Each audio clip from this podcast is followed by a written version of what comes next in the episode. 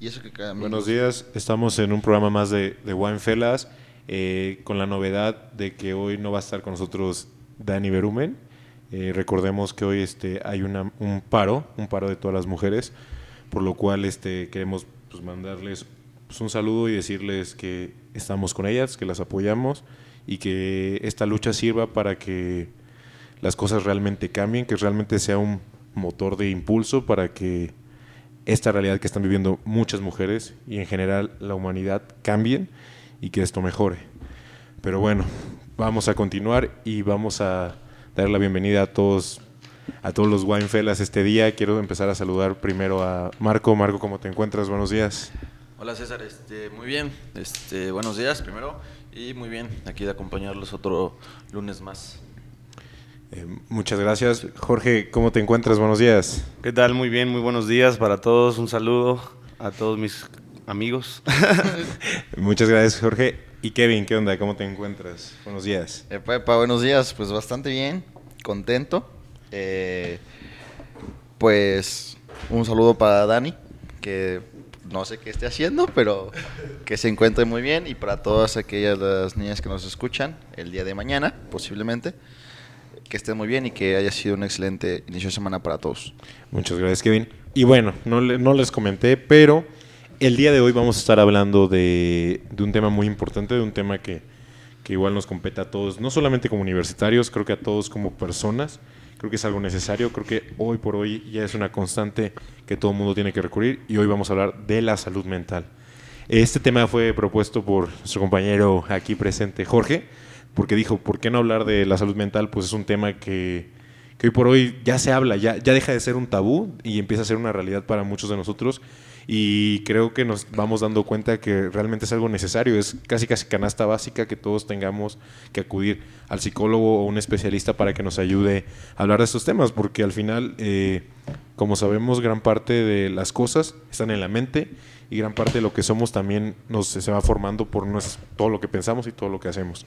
Y bueno, quiero dar inicio a este tema, quisiera abrir los micrófonos y quisiera empezar a hablar un poco de la salud mental y primero quiero preguntarles a todos, ¿qué opinan? ¿Qué opinan que, este, sobre la salud mental? ¿Creen que es necesaria? ¿Creen que, que realmente es un, es un invento o qué opinan?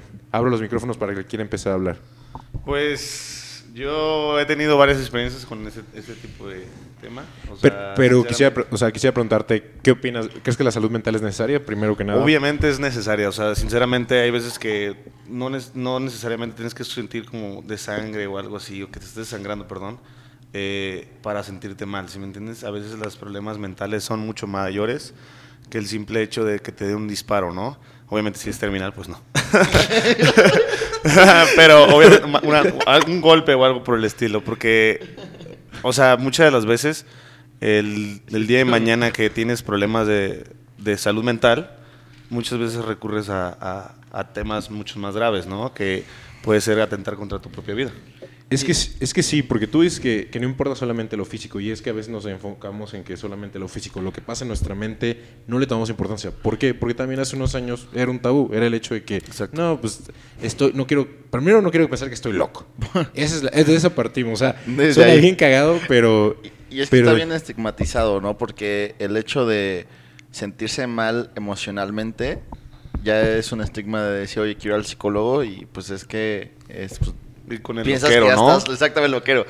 Y este tema de la salud mental es algo que hemos venido tocando, creo que en todos los programas, si no mal, mal recuerdo. Siempre hemos sí, como que vayan al psicólogo, salud mental, porque es algo que ya no se debe de vivir como el tabú, como lo mencionó César, y ya no es un estigma, ya es algo que todos vivimos, que todos sentimos y que todos sentimos, o sea, y es un tema bien, bien fuerte, bien, bien complicado, porque el cuerpo aguanta cosas físicas y podemos aguantar chingos pero la mente es tan poderosa que sí te puede bajonear y gacho. Y creo que todos aquí hemos tenido como experiencias así en la que la mente pues nos ha jugado bastante chueco, en los que a lo mejor algunos hemos caído como en depresión y en esas cosas. Y hasta aceptarlo, admitirlo y contarlo, es complicado. O sea, y que ahorita tengamos nosotros el espacio para poderles comentar estas experiencias que hemos vivido, cómo lo hemos afrontado y hasta cómo hemos salido pues creo que puede ser de bastante ayuda para, para los que nos escuchan. Y más porque eh, en la universidad se da mucho,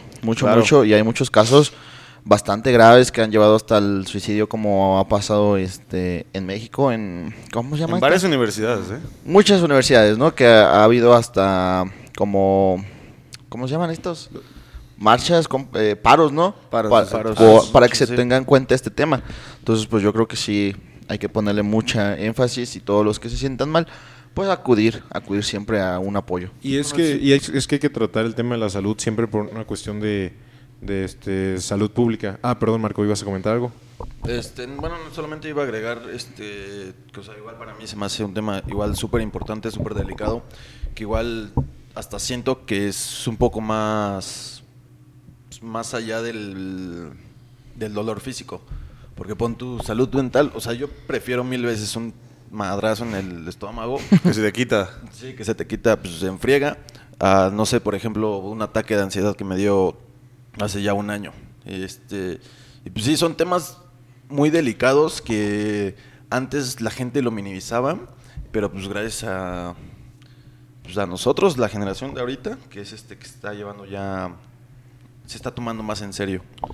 Y es que sí, como comentan, pues la salud mental, aquí les quiero leer un poco sobre la salud mental, dicen que es un componente integral y esencial de la salud. Eh, según la OMS, dice que la salud es un estado de completo bienestar físico, mental y social no solamente la ausencia de afecciones o enfermedades. Una importante consecuencia de esta definición es que considera la salud mental como algo más que la ausencia de trastornos o discapacidades mentales. Y es que como todos lo están mencionando todos ustedes, es algo que se debe atender porque es algo que también a veces puede llegar a ser muy silencioso, no es algo físico que lo sientes, dices, ok, detecto esta enfermedad o esta cuestión física, este dolor que me está dando, a veces tú te vas cayendo y caes como en una depresión o caes en un círculo vicioso donde te vas perdiendo y vas perdiendo como esa capacidad de hacer muchas cosas. Porque por lo mismo que es muy silencioso, te das cuenta cuando ya estás en el hoyo. Exacto. Cuando ya estás perdido, cuando ya no sabes qué hacer. Y como lo dicen, no solamente entra la cuestión, es el tabú, también hay otra cuestión de los micromachismos de que digas, oye, aguántate como hombrecito. Eh, los hombres no lloran. Mm, pues deja que los hombres no lloran, pero, ajá, bueno, sí, al final sí, claro que es parte de, te fuerza mucho. Es parte de, pero sí este, entran esos micromachismos de creer que, que no tiene, tú tienes que aguantar y aparte las ideas muy arcaicas de, de muchas personas que piensan que, pues, tío, estás loco, o sea, vas al psicólogo porque estás loco. Entonces, quisiera como preguntarles también, eh, ¿alguna vez han sentido ustedes un problema de este sentido? O sea, digo, lo que quieran compartir como experiencia, ¿cómo se han sentido con esto? ¿Han, lidiado con una depresión? Porque creo que todos hemos lidiado con alguna claro, depresión en algún momento.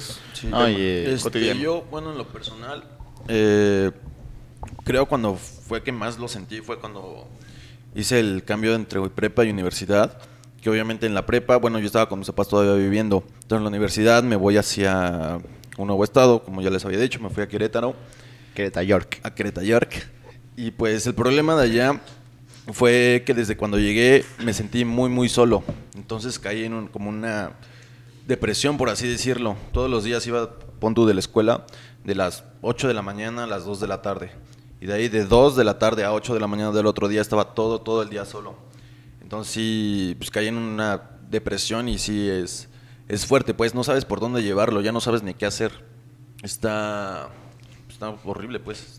Y, es que sí, es un paso importante, como tú dices, porque el hecho de cambiarte, de estar en tu zona de confort, de tu casa y luego estar en una universidad solo, donde no conoces a nadie, donde no conoces los lugares, donde la gente, sobre todo en lugares grandes, eh, puede ser como la gente de otra forma. A mí me pasó en la Ciudad de México también. Me sentí en ese de que estoy todo el día en la escuela, no sé qué hacer, no sé con quién salir.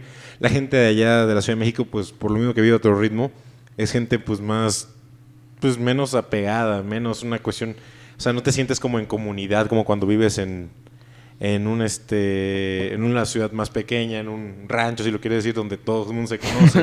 Estás acostumbrado a que todo el mundo te va saludando hasta las vacas casi casi. y de repente este no te saluda ni el perro que va pasando, ¿no? Y, es lo que platicábamos en el primer programa, o sea, el cambio de, de mudarte de tu estado a, a, un nuevo lugar y empezar a conocer. Siento que sí puede ser muy complicado para muchas personas y también depende mucho de la personalidad ¿sabes? Ese, cómo lleves ese cambio. Yo como lo mencionaba, yo he sido una persona bastante independiente y luego me encuentro en personas como César que se me presentan solitas de la nada, 102, cualquier cosa, pues el cambio no se hace tan duro, ¿no?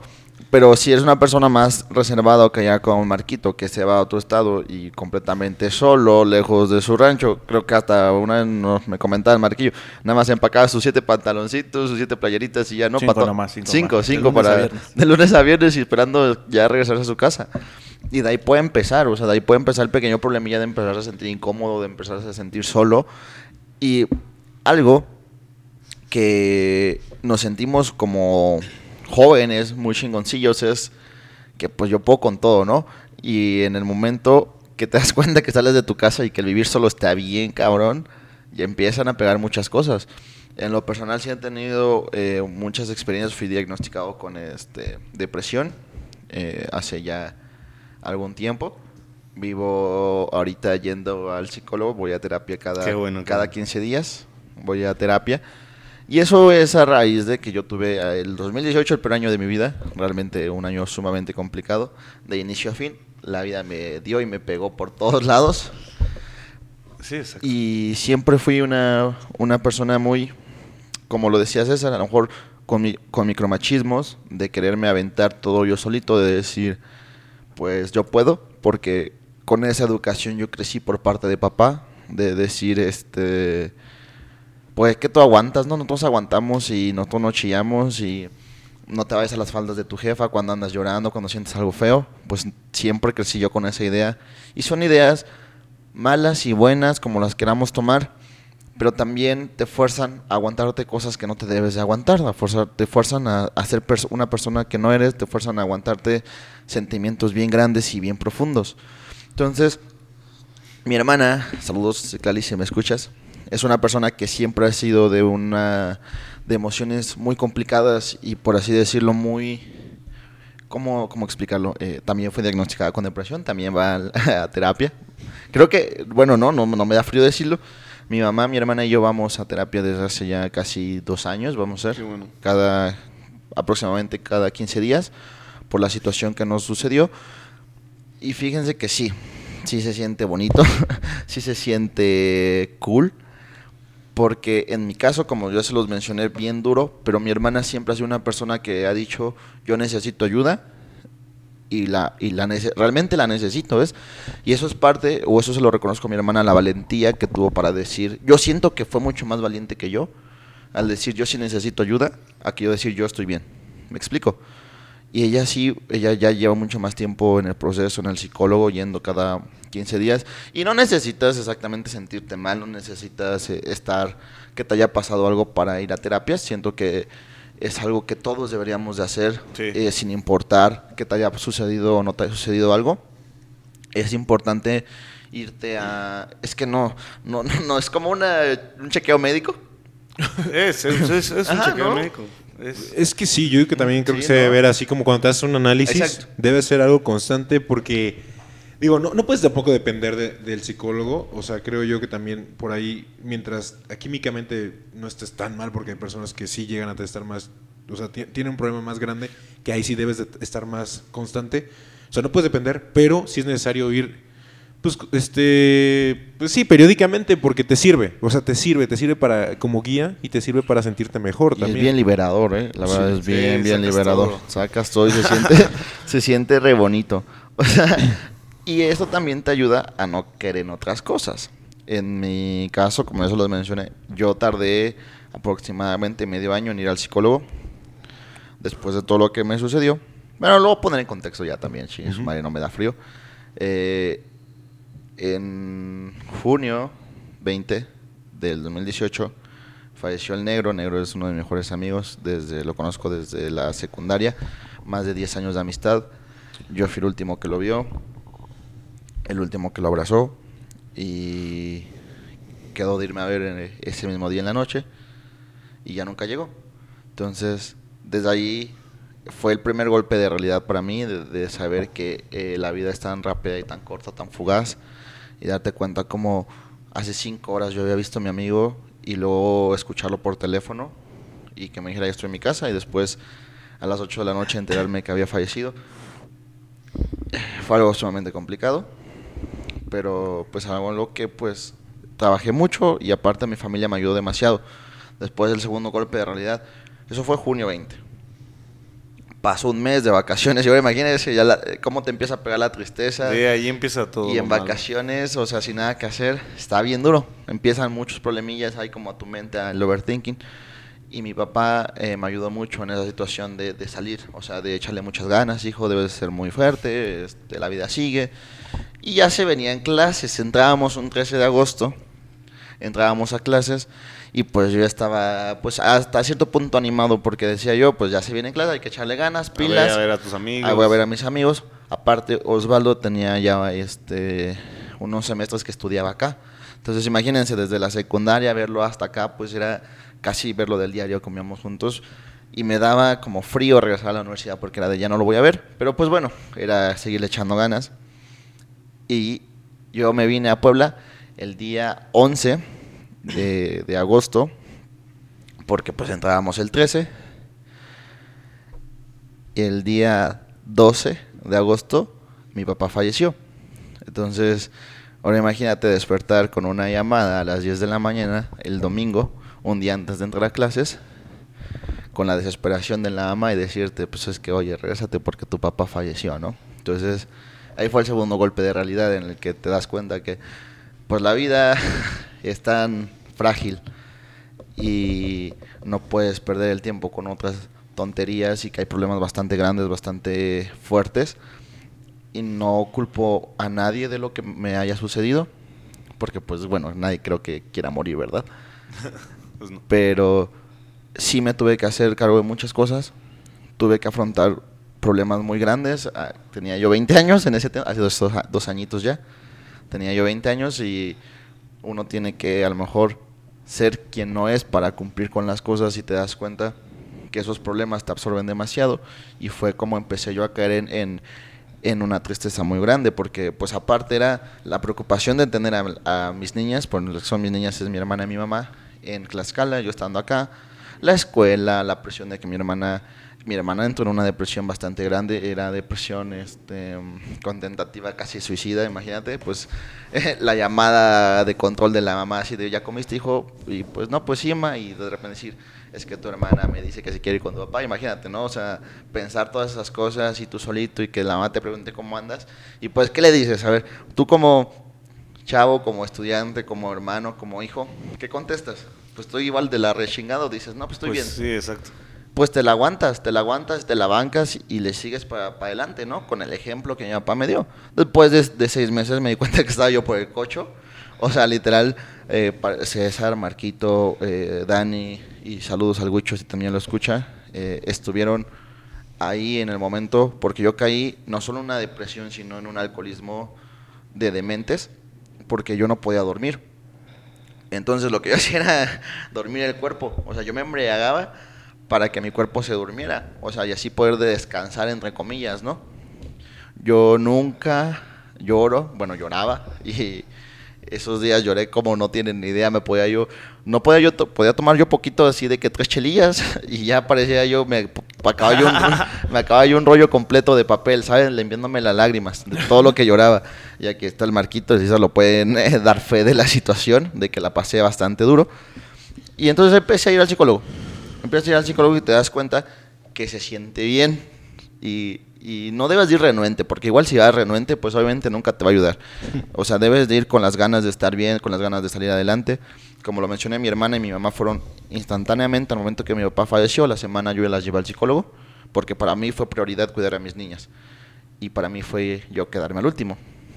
Y entonces, pues el, el bicho miate diagnosticado con depresión, diagnosticado con ansiedad, porque eh, se, se dice bien fácil, la depresión y la ansiedad, pero juntas, hijas de la chingada, ¿eh? Las odio con todo mi corazón, desgraciadas. Sí, llegan de la nada también. Y te hacen sentir una miseria de persona, ¿eh? O sea, es una impotencia. ¿eh? Yo creo que no hay palabras para describirlo porque todo lo podemos experimentar y sentir de una forma distinta, pero sí puedo decir que es uno de los peores sentimientos que te pueden abarcar en un cuerpo. O sea, es algo tan inexplicable de lo feo que se siente. Sí, exacto. Que necesitas vivirlo para poder entenderlo. Y no es que se los desee, ¿eh? porque pues no, no, no, para nada. tampoco. Pero si les contamos estas experiencias es para que ustedes vean que a todos nos pasa. A todos. y aquí estamos los cuatro y o sea, esta fue mi pequeña historia así para no abarcarme todo porque si me pongo a hablar yo creo que me chingo todo el programa solito con, con, todo con todo lo que me pasó. Pero vean que problemas grandes como lo que yo puede pasar no son ni más ni menos que el problema que tú puedes estar pasando. Exacto. Y eso es muy importante y que debes de entender. No hagas tus problemas, no minorices tus problemas. O sea, darle la importancia que tengan ese problema porque es lo que tú vives, lo que tú sientes y no lo paques, no lo mates. O sea, vívelo, siéntelo, pero siempre busca esa ayuda. O sea, no, no te comas el problema como tu servidor, porque mira dónde nos llevó al alcoholismo, nos llevó a una depresión bastante fuerte, a la ansiedad. Ya estamos saliendo con muchas ganas, muchas pilas. Pero sí cuesta, sí cuesta mucho. No, no es nada sencillo, la verdad. O sea, pero ahorita que tocas dos temas ahí, el primero, pues sí, es que nosotros aquí, como mexicanos, vivimos en una sociedad muy machista, la verdad. En el que, como tú dices, falleció tu papá y el que se tiene que hacer cargo de todo eres tú, ¿no? Entonces, donde yo soy también en el norte, se me hace que somos mucho más machistas. O sea, ahí está muy famoso el hombre, el, el hombre no tiene que llorar. Tú tienes que salir adelante. Eso de la depresión es un invento. Es un invento. Todo ese tipo de cosas. Y yo, yo me vine, yo lo sufrí, yo he sufrido muchas cosas. Yo soy diagnosticado con depresión, bipolaridad y esquizofrenia. Gran combo, ¿no? Gran combo, perfecto. Paquete 2. Oye, quiero paquete 2 de salud mental. De, problemas mentales quiero paquete 2, ¿no? Entonces, yo, yo desde niño tenía esta virtud de que escuchaba voces, ¿no? Escuchaba voces. Estaba, estaba medio, como dicen, ¿no? Medio loco escuchaba voces, escuchaba voces, y yo era para mí normal, yo sentía que era mi, mi ¿cómo se dice? mi mente. ¿no? Ajá, mi, mi, mente y mi todo, o sea, que, que, era una persona que me ayudaba, pero pues no, básicamente cuando las voces me llegaban, eran, eran cosas que no, no tenían sentido, ¿sí me entiendes? O sea, que hoy, hoy lo analizas y dices, güey, literal eran puras cosas que te insultan, te hacen sentir peor y todo ese tipo de cosas. Y sufro de sufrí, y sufro mucho de esquizofrenia esquizofrenia paranoica. Entonces yo sufro mucho de que si me asustan o algo así, me, asusto bien cabrón, ¿sí me entiendes? No. Y voy caminando en la calle y voy viendo para todos lados y siento que me siguen o algo así. Entonces está, está, está, es una cosa que yo he experimentado muy fea. ¿Está medicado? Sí, estoy medicado, entonces no hay pedo. por, eso lo digo, es importante que se chequen, o sea... Te descubres, te descubres. Algo que yo he aprendido en ir a, terapias. Eh, yo fui a terapia la primera vez a los 16 años, 15 años, algo así. Y, y empiezas a descubrirte. Pero tienes este estigma de la sociedad que dices, ¿para qué voy si no estoy loco? Me veo al espejo y digo, no estoy loco, no estoy loco, no estoy loco. Una persona loca, no sé, es alguien que va a asesinar gente o algo así, ¿no? O la mayoría de la gente que, que, que les he contado, ¿sabes? Poca la gente que le he contado que tengo este esquizofrenia. Este paquete 2. Eh, este paquete 2. Eh, piensan que voy a asesinarlos, ¿no? que dices, ese güey va a ser un asesino en serie. no, o sea, no, básicamente, no, o sea, no tiene nada que ver con esa persona. Es algo interno, lo sé controlar, lo he ido controlando, a veces sí sale de la mano.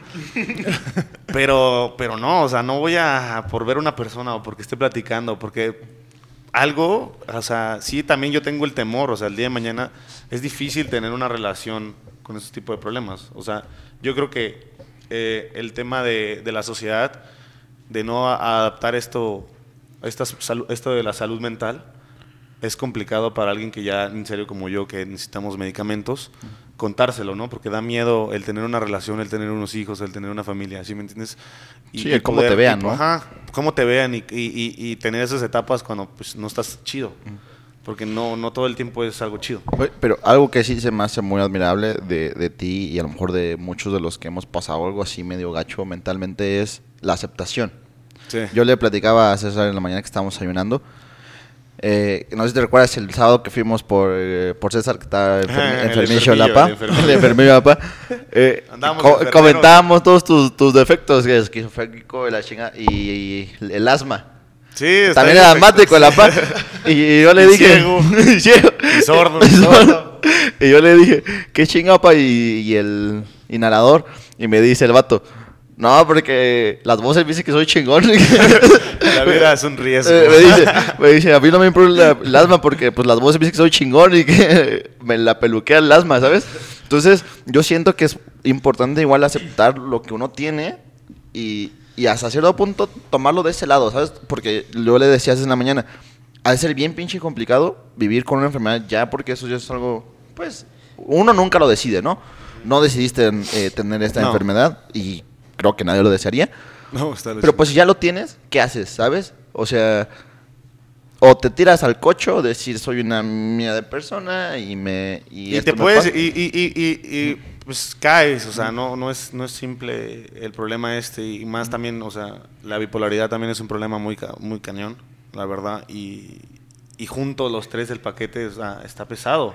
O sea, básicamente, eh, como te digo, o sea, sí tengo que aceptarme y tengo que saber porque lo he aprendido en las terapias, lo he aprendido con mi psiquiatra, lo he aprendido con mi psicólogo, porque yo tengo que ir a dos. Combo. Entonces, básicamente, cuando mis papás, una vez que mis papás se enteran de todo ese tipo de cosas, pues no es nada fácil, ¿no? Es, es la familia y decir, pues, tengo una, una, persona, un hijo así, o sea, es, es cuestionable la cosa. Pero o sea, lo que más agradezco en esta, en esta, en esta vida y en esto lo que he pasado en, en, anécdotas universitarias es agradecerles a mis amigos mucho, a mi familia y, y haber terminado una relación tan tóxica. Porque, sí, o sea, es, eso es otro tema que a lo mejor ahorita lo tocamos. Eh, yo agradezco mucho a mis amigos porque sin ellos yo no podría haber estado, pues, seguir aquí con vida, ¿no? Porque sí está bien cabrón. Y, y algo que me cuesta, yo hace poco vi un video y eh, básicamente eso está muy fuerte, es muy diferente, no es muy diferente, pero se acerca a la realidad de lo que vive un esquizofrénico. Está en YouTube y se llama como Mi vida como esquizofrénico. Entonces es una grabación básicamente de cómo la persona se levanta desde la mañana y cómo vive un fin de semana, un solo día, con las voces. Y yo no lo vivo tan, tan fuerte de esa manera, pero sí, sí tengo unos los principales síntomas. O sea, el mío no es tan avanzado porque ese es una esquizofrénica ya muy avanzada. Y, y no es nada fácil, o sea, el estar viviendo con una persona, el estar, porque muchas veces eh, te da miedo que, que, puedas hacer daño a una persona o que te hagas daño a ti mismo. Entonces, por decir, un ejemplo es que eh, cuando yo, o sea, mis papás me hablan todos los días por lo mismo, por mis problemas estos mentales. Me dicen, todo bien, todo cómo vas. Ya te tomaste la pastilla. Y sí, o sea, básicamente soy muy medio terco al no tomarme la pastilla. Porque te, te sientes diferente. Una vez que tomas la pastilla, no quieres convivir. O sea, lo único que quieres es ir a tu casa a dormir. Y no, no es que sufras depresión, no que sufras bipolaridad, no que sufras esquizofrenia. Obviamente las voces disminuyen o la cantidad de las pendejadas que te dicen, la verdad. Pero, no, o sea, te sientes apático, no quieres salir, no quieres, o sea, y muchas de las veces me pregunta mucha gente, ¿pero por qué tomas? Digo, güey, es que sinceramente es como sentirme como convivir con gente, ¿sí me entiendes? Y me gusta, a mí me gusta el alcohol. Obviamente no me gusta ponerme hasta el año, hasta el ano, pero sí me gusta ponerme happy, ¿no? Sí. O sea, y, y, me siento como viviendo como si yo fuera una persona, o sea, no quiero sonar como diferente, pero pues como si fuera una persona normal, como si no sufriera este tipo de cosas. Ok. Pero sí, sí es difícil el llegar y, tomarte las pastillas y que saber que la persona sepa que, oye, ¿estás bien? O, cómo vas. O a veces tengo como, no sé, esto lo del sábado. Güey, así son mis actuaciones. Haz de cuenta que estábamos con César. Porque estaba enfermito. El APA, el APA estaba enfermo. Entonces, muchas de las veces que estábamos, llevamos un buen rato, ¿no? Como unas 5 horas. horas y media. Y, ya básicamente ya estaba saliendo. Pero como que ya no me empecé a sentir, me siento ya muy incómodo, muy incómodo, muy incómodo. Entonces agarré y dije, ya me voy, sin avisar, sin despedirme, ya me voy, así. Literal. Literal, así. Y agarré y me fui a encerrar a mi cuarto, ya no quise ni salir. Yo iba a ver la pelea de la UFC, horrible la pelea. Pero iba a ir a verla, ya no quise ni verla. O sea, literal me puse nada más en mi cuarto a encerrarme a hacer nada. A literal, a solo estar con mi perro y ver la UFC y dormir. Y comer y ya. pero entonces, o sea, ese tipo de actuaciones sí son como medio raras de mí, pero es porque a veces como que me siento apático. y, y, de hecho te saca de onda. Alguien, por lo menos yo ahora te hablo desde mi visión, no me pareció raro de hecho, sí me saqué onda y qué onda con este güey, porque se fue de repente, ya, ya nos íbamos, y hasta me apuré a comer, este, me habían dado mi comida en el hospital, porque me internaron un ratillo. y este, pero a cierto modo yo ya lo entendí porque ya lo he vivido con otras personas. Eh, me, acuerdo una vez que fuimos a que se pusieron un tatuaje Marco y Kevin. Nos acompañó una amiga que este, andaba ahí con nosotros, ¿no? obviamente los tatuajes duran, duran creo que dos, tres horas, estuvimos ahí cuatro horas. Como cinco horas, ¿no? Cinco horas, sí, igual. y esta amiga pues se sacó de onda y de repente se fue. Y dije, ¿qué onda? O sea, para mí eso era nuevo porque pues yo nunca lo había visto. Y es que gran parte de, pues, de los estigmas que hay o, todos los eh, prejuicios que hace la gente es por la ignorancia. Y yo también dije, ¿qué onda? ¿Qué? O sea, digo, no me enojé, pero sí me saqué onda de por qué, qué pasó, por qué se fue. Entonces, eh, ya después Marco me explicó más o menos y ya yo entendí. Y, y, ya veo, o sea, al final creo que eso también debe ser, no solamente debe ser tratado para la gente que padece, sino creo que en general ya la salud mental debe ser como las campañas que hacen sobre la sexualidad. O del coronavirus. o, el, o todo tipo de cosas. Ya debe ser como, oye, hay que informar sobre la salud mental. Yo hoy veo que ya salen más memes o cosas así, o, o información en internet que es muy valiosa, pero hay cosas que la verdad muchos desconocemos, que no estamos realmente inmersos porque no hemos tenido tal vez a alguien que te esté diagnosticado de una manera tan fuerte que, porque digo, como al final todos necesitamos este, esa atención porque la salud mental a todos nos puede afectar en algún momento, hay un breakdown, pero hay, hay gente con mayor nivel que se desarrolla enfermedades todavía más grandes, como nos comentan, y no sabemos cómo tratarlos, no sabemos cómo vivir con ellos. Entonces creo que es algo que debe hacer una campaña ya como ahorita, ahorita estamos en una época que creo yo... Estamos de muchos cambios. De muchos cambios. O sea, y, qué padre estar viviéndolos y ser parte de ellos porque, pues, eso es una, esas son las revoluciones las que deben de hacerse, los cambios ya. Ya basta de ideas pasadas que, que, que como sociedad nos dejaban, que a veces hasta nos nos hacían hacer más cosas por lo mismo, por las prohibiciones, por no hacer ciertas cosas. Eh, entramos en una lucha siempre interna y externa. Entonces creo yo que estamos viviendo una sociedad donde están estos cambios y yo creo que ya se debe empezar también a hacer eh, mucho ruido sobre eso. Y, es muy importante eh, el granito de arena que todos podamos poner, ¿no? O sea, yo siento que el programa de hoy, al menos los que lo, es. lo que estamos sufriendo o los que sufrimos de esas vainas, estamos siendo bien pichis valientes para hablarlo, ¿no? Porque así de cuates de guates a mí me cuesta mucho, eh, bueno, no aceptarlo, sino comentarlo por los mismos estereotipos y estigmas que existen en la sociedad. Pero lo que decía César es muy importante. Mi hermana es maestra de preescolar y ella mencionaba mucho que sí debería de haber un, un sistema ya de implementarse en el sistema de educación ya algún tema, bueno, a una asignatura o algo que ver con el tema de la salud mental y las emociones. Cuando mi papá falleció, ella, ella estaba justamente terminando la carrera, o sea, ya estaba a unos meses de terminar, prácticamente estaba terminando su, iba a empezar a hacer su informe, bueno, su tesis, esas vainas, ¿ves? Ya lo último, sí, el último. Y claramente a mi hermana le pegó muy duro lo de mi papá, como a todos, ¿no? Y se me hizo bien bonito la forma en que canalizó todo lo que ella sentía. Ella hizo un informe de prácticas porque estaba haciendo ya prácticas y su tema principal fue como las emociones y la salud mental. Cómo es que afectan las emociones que tú como maestro puedas llevar en los niños y en el desarrollo de esos niños. Y cómo es que los niños les afecta los problemas emocionales o las peleas que ellos pueden ver en su casa en un salón de clases.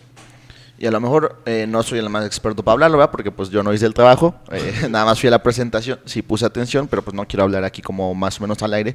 Pero sí fue un tema que se me hizo sumamente eh, interesante de cómo mi hermana canalizó todo lo que le estaba pasando en un trabajo profesional. E inclusive sus sinodales le recomendaron que lo publicara y se fuera a dar este, conferencias y cosas así, porque pues sí es un tema bien complicado y que mucho y que muy poca gente lo toma en cuenta. Y realmente a eso me lleva a otro lado de las emociones fuertes siempre eh, conllevan a hacer cosas fuertes. Y aquí depende de la forma en que las canalices. Ejemplo, yo siempre me he considerado una persona muy cerrada y que me cuesta mucho hablarlo, lo que siento y lo que pienso en cuanto a lo que me pasa a mí. Pero me fascina la fotografía, me, me fascina eh, la cuestión cinematográfica y en muchas de las situaciones me ha servido mucho sacar lo que siento y las emociones mediante ese tipo de, de, cosas. Hice un par de videos hace un año, ya. No, dos años y medio ya desde que falleció mi papá, Luis Almes, en el cual yo expresaba todo lo que sentía de una forma como eh, cinematográficamente hablando, no sé si lo puedo decir así, y no sé si lo recuerdan más o menos. Y a lo que voy es, siempre hay formas de expresar lo que sentimos. Si definitivamente eres una persona que no quiere ir a hablarlo, no quiere sacarlo, de, de, ir a comentarle a alguien tus problemas, porque pues eso vas. Sí, hablarle. Es, hay otras formas, hay otras, eh, si sientes que tienes la necesidad de sacarlo, pinta, dibuja, canta, eh, Adopta un perro. Adopta al tus... Adopten a un perro. Adopta un perrillo. Porque sí es muy bonito. Inclusive yo una vez leí un artículo que suena y está bien duro, o sea, la verdad sí está bien duro, que los ¿cómo se llama? La mejor arte, eh, luego entre comillas arte, porque pues no existe arte, solo existe el discurso sobre el arte. Eh, aquí vamos a ponerlo más, más romántico, ¿no? Pero las personas tristes hacen mejor arte, entre comillas. O sea, digo arte entre comillas, ¿no? ¿Por qué? Porque realmente sacan lo que sienten y son cosas muy reales, ¿sabes? No es, no es pintura comercial, no es música comercial, no es eh, cine comercial. Claro. Es un muy real, muy, muy real. Y, yo así desde mi punto de vista, ya como mi experiencia, yo se los digo, no lo hice yo para que hacerme famoso, ni mucho menos, fue para liberar, liberar la carga que yo tenía, la presión que yo tenía y me ayudó chingos. O sea, realmente es algo que, que me libera mucho. Yo ahorita estoy planeando otro porque andamos pesados, andamos pesados otra vez. Pero sí es muy importante aceptar, aceptar lo que sientes, aceptar lo que, lo que tienes y no, y conocerte. Ajá. Como lo, dijo Jorge, descubrirte, descubrirte eso nuevo que te pasa. Y sí, luego pasa, o sea, muchas de las personas eh, se esperan hasta el último momento, ya cuando están hundidos, cuando no pueden ni salir, cuando no quieren realizar sus actividades. Y eso se llama depresión mayor. Cuando en serio quieres cancelar todo tipo de, de tus actividades para poder nada más encerrarte en tu cuarto o en, hasta en un closet, ¿no? Que a mí me pasaba que en un closet. o en mi cama, que no quieres ni levantarte. Y a veces es... No sé si a las personas que yo creo que es una de las enfermedades que ahorita que la mayoría de la gente ya tiene, que es depresión, ¿no? Eh, la mayoría de la, de la depresión mm, te, te, duelen hasta los huesos, sientes. Como que hasta te duele, o sea, te batallas levantarte. Y es bien silenciosa la desgracia. Es súper silenciosa. Y algo que... odio. Sí, sí, sí. Y algo que cuando yo he tenido mis etapas de pues de todo el paquete 2. Eh, sinceramente, lo que más me ha ayudado en mi vida, aparte de mi familia, es mi perro. Mm.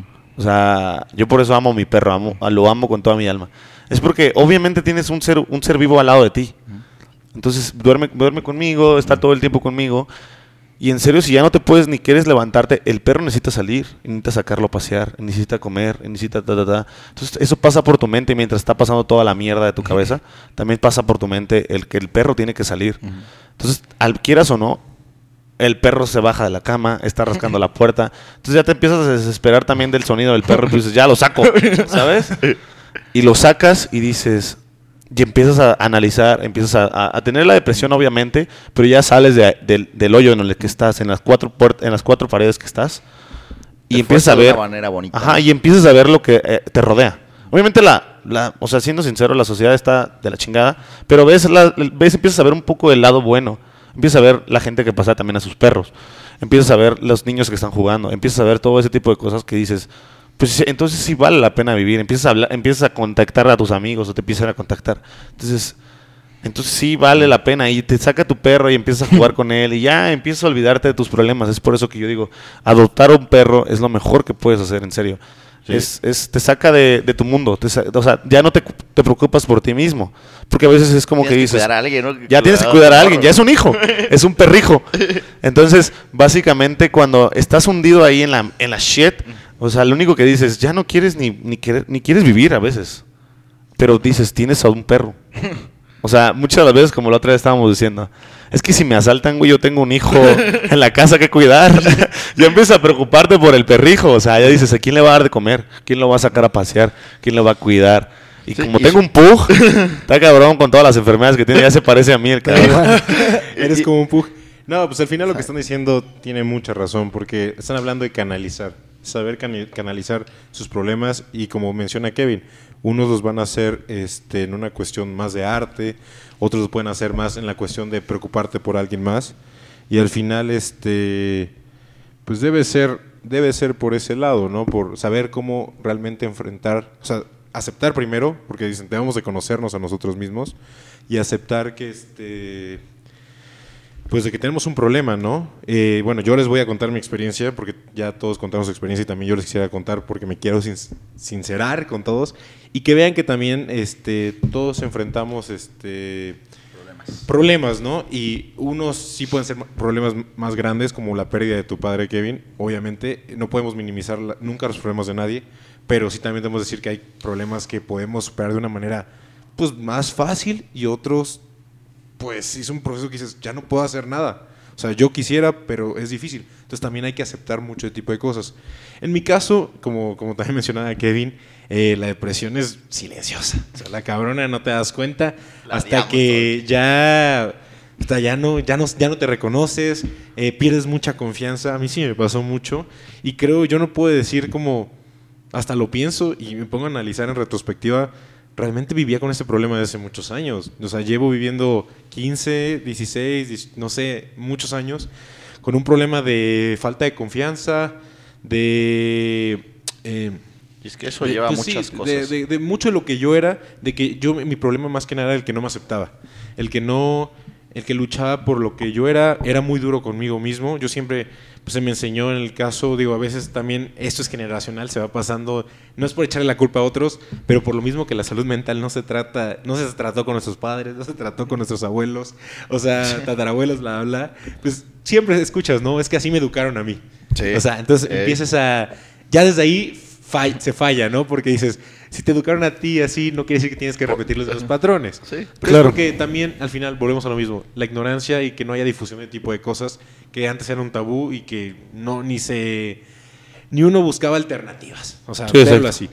Pero, este, pues yo, yo empecé un problema de, de falta de confianza. Yo pues yo la verdad cuando entré en la universidad recuerdo que era una persona que tenía mucha confianza en, que yo decía que me, me, acuerdo mucho de esto porque me hacen mucha burla en, en, mi familia, bueno, mis tíos y así, porque yo me metí en una cosa estas piramidales en negocios que se llaman ¿Cuál? yo decía que, que, yo me iba a jubilar, que a los 30 años, 28 años, que, O sea, que iba a hacer mucho dinero y la fregada. Y ¿Cuál era? ¿Cuál era? Era Bima, una madre. ¿Bima? Era, eran unas bebidas energéticas. Horrible. Ah, ya sé cuáles. no les recomiendo esos negocios. No, no, no. Son ilegales de primero. De, hecho, de hecho, sí, son esquemas. Todo lo que tenga piramidal, ilegal. Y hagan de cuenta que, pues ya, yo muy. Digo, era al final. Era como una. Haz de cuenta, una secta. O sea, un. se te, te, iban. o sea, era un dogma, ¿no? Porque está repitiendo como merolico las mismas cosas. Y dices, oye, yo no, para empezar, yo nunca me sentía a gusto. Pero pues yo quería hacer business, ¿no? Según yo. Dineros. Entonces, este, pues yo llegué con esa actitud, iba a entrar al ITAM, que era una de las mejores escuelas de economía, iba con todas las pilas. Pero ¿qué pasa? Que, que, cuando yo llego a la realidad, primero que nada la Ciudad de México no me aceptó de la mejor manera porque pues desde que llegué no me gustó el ambiente. La zona donde vivía, digo, la Ciudad de México mucha gente le encanta. Sinceramente a mí no. O sea, sí hay de todo, pero... A mí sí. Como para ir a pasear un ratillo, está bien vivir ahí. La verdad no lo recomiendo. O sea, a mí no me gusta. Y, llego y, y, para empezar, la gente de ahí pues tiene otra dinámica. Digo, al final ellos gente de pues de la capital y más rápido y la fregada. Entonces yo no me sentía pues tan a gusto con en el ambiente. Y, empecé a caer como en una cuestión de que recuerdo mucho que siempre andaba con una chamarra negra y era mi forma de protegerme. Siempre, siempre de hecho, cuando traía muchas chamarras porque era protegerme también por la cuestión de seguridad de mi cuerpo y la fregada. Y, me protegía, yo me acuerdo que nada más iba a clases y me iba a encerrar al cuarto. Iba a clases y me encerraba al cuarto. Porque también la Ciudad de México no podía salir así como a caminar tan fácil.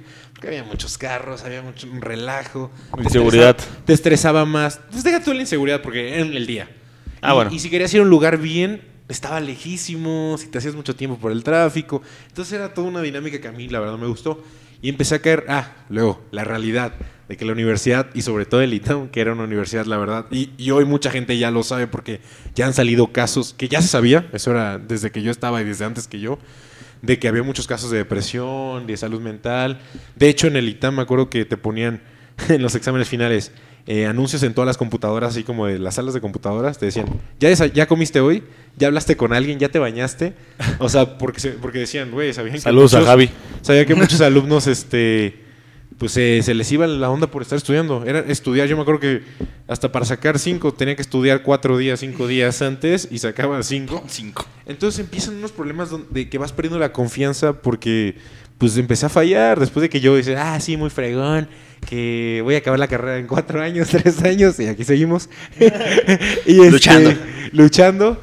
Y este y empiezas a perder confianza dices, oye, digo, yo quería hacer esto, no le conseguí en los tiempos y empieza a caer una depresión de que, puta, fallé. no solo me estoy fallando a mí, le estoy fallando a mis papás, le estoy fallando a todos. Porque están gastando dinero, piensas en eso. Ajá, porque están gastando dinero, entonces digo, oh, o sea, e, empieza a ser duro contigo mismo. Y yo, por lo menos, yo, si fue un golpe de realidad, digo, eh, a pesar de que la vida sea muy dura en algunas ocasiones, yo como consejo puedo decir, eh, deben de, o sea, deben de aceptarse primero como ustedes y creer y primero pensar que no son perfectos. O sea, ese era mi problema. Yo siempre quería ser perfecto y no me quería equivocar y no quería verme frágil y no quería que, sobre todo, que no, me quería saber que me vieran como alguien que no sabía. Entonces empieza a caer como en los problemas donde eres injusto contigo mismo y al final somos lo que pensamos. Yo siempre he dicho, bueno, no, no, no siempre lo he dicho, más bien mis papás siempre me lo decían, piensa siempre con una actitud de que tú te mereces todo, que todo, o sea, digo, se va a escuchar como mucho así esto, ley de la atracción y el secreto y así. Pero es, muy verdad, o sea, somos lo que pensamos. Y si lo vemos en una cuestión de salud mental, este, si tú también estás pues en una cuestión, una dinámica de, de decirte que no vales, pues no vas a valer. Y entonces, digo, hay cosas que tú no puedes controlar, como decimos. Ah, ya una puede ser una enfermedad y a nivel químico, eso definitivamente necesitas ayuda. Pero también una cuestión donde tú te puedes apoyar. A mí me pasó eso y yo también tuve que recorrer al, ir al psicólogo.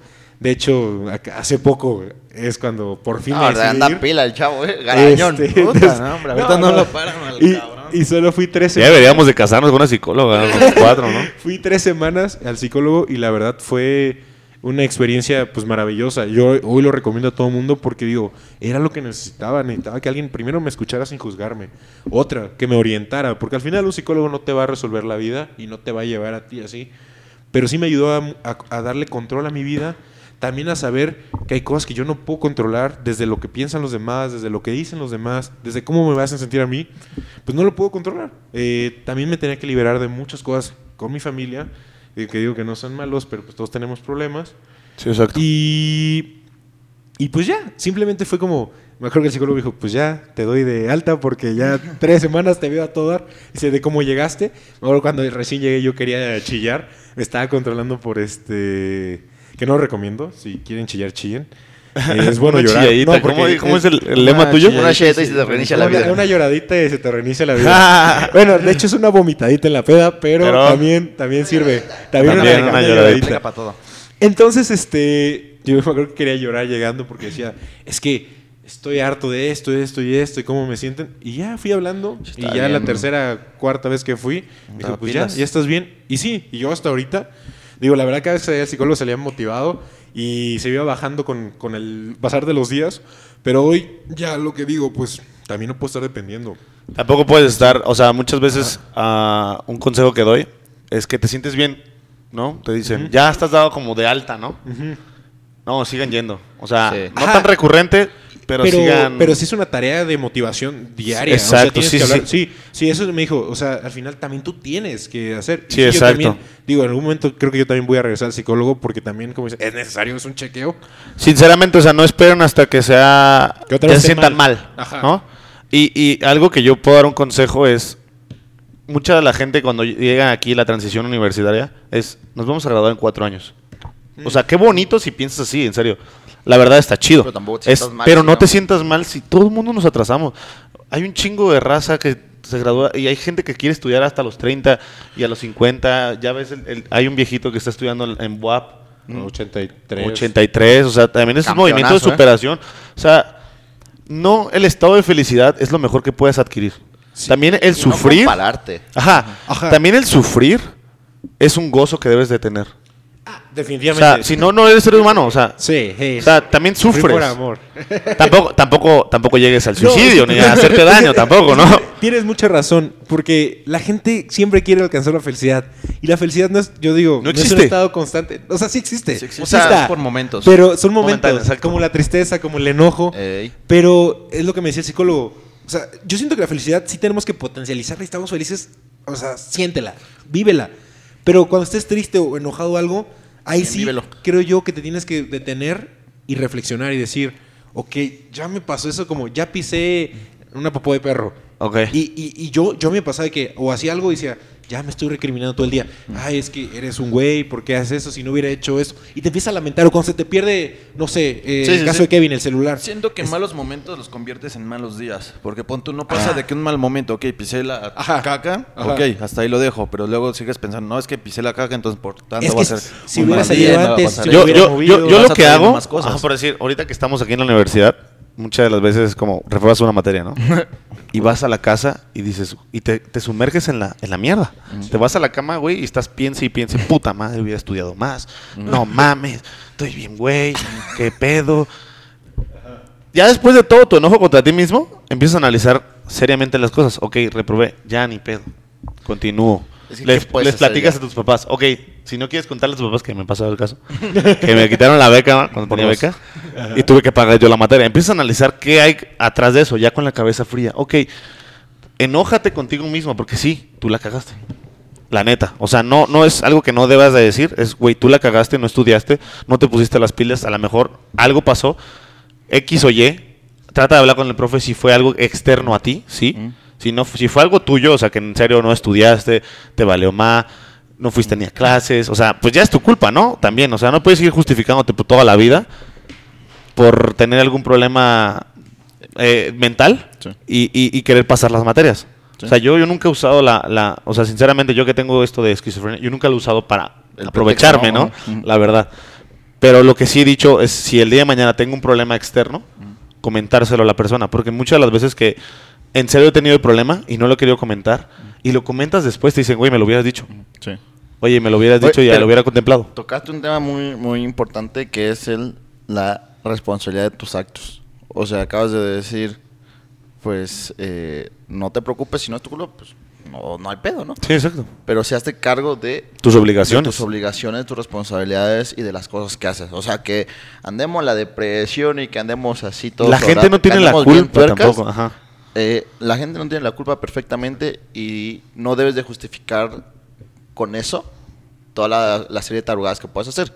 ¿Sabes? O sea, sí, eh, el malestar emocional te lleva a muchas cosas y te orilla a varias, a, hacer X o Y cosa, pero tampoco es el justificante perfecto para decir, este, ¿sabes qué? No voy a clase, ¿sabes qué? Me vale más de todo. Y eso yo lo digo desde mi perspectiva, porque yo como lo comenté, eh, el semestre de agosto 2018 fue el más duro de mi vida porque perdí tanto y me tuve que hacer responsable de tantas cosas que apenas tenía yo cabeza para la escuela y aún así no perdí mi beca, no reprobé ninguna materia. Eh, iba yo a, eh, intentaba ir a clases la mayor clases posibles y cumplí, ¿sabes? Es como, ¿se puede? Sí no justifiqué lo que me había pasado, no llegué con ningún profesor y no le dije, oye, este, no vine al examen porque falleció mi papá y estuve triste, ¿sabes? Siempre fue como hacerme muy responsable de las cosas que yo tenía yo que hacer y cumplir. Sí, eh, no voy a negar que es un detonante a sentirte mal, a no sentir ganas de nada y además, lo mencionamos un ratito, es bien silenciosa la, la depresión y combinar depresión con soledad es un combo. el combo, batón, ¿no? El wombo combo. El wombo combo, sí, porque la mayoría de los que venimos de estados fuera, bueno, el mío está en corto, ¿no? Pero bueno. lo, vamos a llamar foráneos. Todos los foráneos. Parece una. ¿Cómo es? Auxiliar. es auxiliar de Puebla. Todos los. sí, una extensión. todos los foráneos, el empezar a vivir solos es una transición bien complicada. Súper difícil. Más si no estás acostumbrado al andar solo. O sea, yo te lo voy a decir, gracias a Dios, fui muy independiente toda la vida y no me costó al inicio. Claro. Pero al momento de que me empiezan a pasar todas estas cosas, de que yo sentí que el, mundo se me vino abajo y estar en el pozo, y realmente te encierras en un, pared de cuatro paredes, en un cuarto de cuatro paredes, y nomás a pensar en cuánta estupidez, o sea, ¿sabes? En qué hubiera pasado si hubiera hecho esto, qué hubiera yo pasado si hubiera hecho el otro, y, y son cosas que no tienen respuesta, son cosas que nada más perturban tu mente, y, y no es que esté mal pensarlas, pero tampoco es la forma correcta de afrontar las cosas, de afrontar los problemas. Yo, eh, César dijo, fue un proceso para el corto de tres semanas, y como lo dijo Jorge, eh, concuerdo con él, es un proceso en el que puede llevar mucho tiempo. Y sí concuerdo en que, aunque ya te hayan dado alta, regresar una vez al mes a lo mejor, ¿sabes? Ir a, buscar la ayuda. A contar tu, tu, tu, vida cotidiana. ¿Cómo, ¿Cómo te ha ido, no? Yo se lo voy a repetir, yo ya llevo más de un año en terapia y, y yo creo que voy a seguir yendo bastante más tiempo.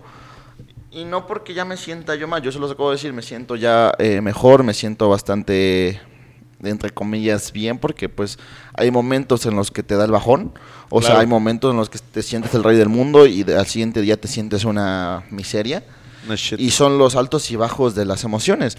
Y yo sí agradezco mucho a mis amigos, a, César, a Marquito, Dani, Huicho, el, el Jorgillo no lo conocía yo en ese momento. Pero aquí andamos. aquí andamos ahorita. a, Saúl, a, Noé, que no vieron la parte que mi que estuvieron y que vivieron la parte que mi familia no vivió porque yo, yo me escondí, yo me escondí de mi familia en un, en un manto de que estoy bien y aquí no pasó nada, ¿no? Pero para todas esas personas que sí viven contigo esas cosas, esa transición, infinitas gracias, ¿sabes? O sea, y agradecimiento y, todo lo que quieras para esas personas porque no solo es duro como persona que lo vives, sino para los de tu alrededor, igual es duro. No creo que a mis amigos les haya dado gusto verme todo por el cocho, ¿sabes? Tirado. Y hoy en día le agradezco mucho, por ejemplo, al César, que cuando, los que no saben, solamente llevo una materia. ya me estoy por graduarme, ya es mi última materia, ya nos vamos de, ya vamos de aquí, ya, nos, ya vamos. nos vamos a capas. Pero sí le he pasado mal desde que inició el año. Eh, y hay muchas ocasiones que yo ni, ni mando mensaje, o sea, realmente ni, ni busco a la gente, ni, ni vamos a comer, ni nada. Siempre nada más en mi cuarto. Y ahí va el César a las 10 de la mañana. Ya levántate, pinche huevón. ya muévete, vámonos a desayunar. Y se agradece, ¿sabes? Se agradece y que saber que hay gente que se preocupa por ti. Exacto. Y eso va también de la mano de cuando te sientes tan mal que no le importas a nadie, llegan personas así, dices, chinga, pues sí, ¿sabes? O sea, si hay gente que se preocupa por ti, si hay gente a la que le importas, hay gente que te valora, hay gente que aprecia tu amistad, que aprecia tu compañía. Y también por ello, si, eh, no quiere agarrar un perrillo porque no puedes tenerlo en la casilla, pues también, ¿sabes? no lo permiten también. los amigos también para eso. Hay, hay otras alternativas. Adoptas otro tipo de perro. Ah, otro tipo de perro, sí. Mi hermana también adoptó un perrillo y es feliz. es, lo, es, lo, mejor, es lo mejor. Pero sí, amiguillos, este, no tengan miedo de aceptar eh, lo que sienten, lo que sufren y vivirlo. O sea si lo ocultas es peor.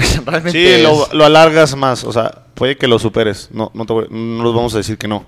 Puede que lo superes y lo has superado solo. Pero créeme que se hace una burbuja y una burbuja y una burbuja. Es una fecha mochilita. sí, va. subiendo. Y, ahorita que estamos tocando, que aquí nosotros todavía seguimos siendo universitarios, Kevin y yo todavía. Bueno, Marco y, y César todavía les falta ¿Qué será? ¿Un año? Ya, ya, ya, casi ya. Presumiendo, mi graduación, junio 12, junio 12, Torres. bueno, uno de los problemas que más sufrimos aquí en los universitarios es básicamente pues el reprobar materias, el costar tanto dinero a tus padres, el vivir tan lejos, el, extrañar a tus, a tus amigos, a tu familia, la vida cotidiana que tienes allá afuera. Yo, por ejemplo, yo me vine desde los 16 años a vivir solo. Entonces, obviamente llegas aquí, yo, yo estudiaba en el TEC de Monterrey.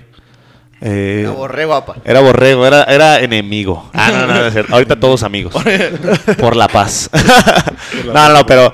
Eh, y había muchos, o sea, era, un, era muy cansado, la verdad. Y, y, si caes en depresión, porque como, como te trataste tú, eh, la vida es, es de la mañana hasta la noche. Cuando eres. eres yo practicaba fútbol americano y estaba becado ahí. Y era levantarnos a las 5 de la mañana irnos a entrenar, irnos al gimnasio, entraba a la prepa, porque yo estudiaba la prepa ahí, y salir a las 5 de la tarde y luego salir, ir otra vez al gimnasio y salir a las 7. Llegaba a las 7 a mi casa, puta, llegaba y no quería ni hacer nada, ¿sí me entiendes? Llegaba y, y me acuerdo que dormía hasta morir, hasta morir. Y muchas de las veces lo que hacía muchas de las veces no me gustaba ir a entrenar porque era muy temprano y hacía un chingo de frío.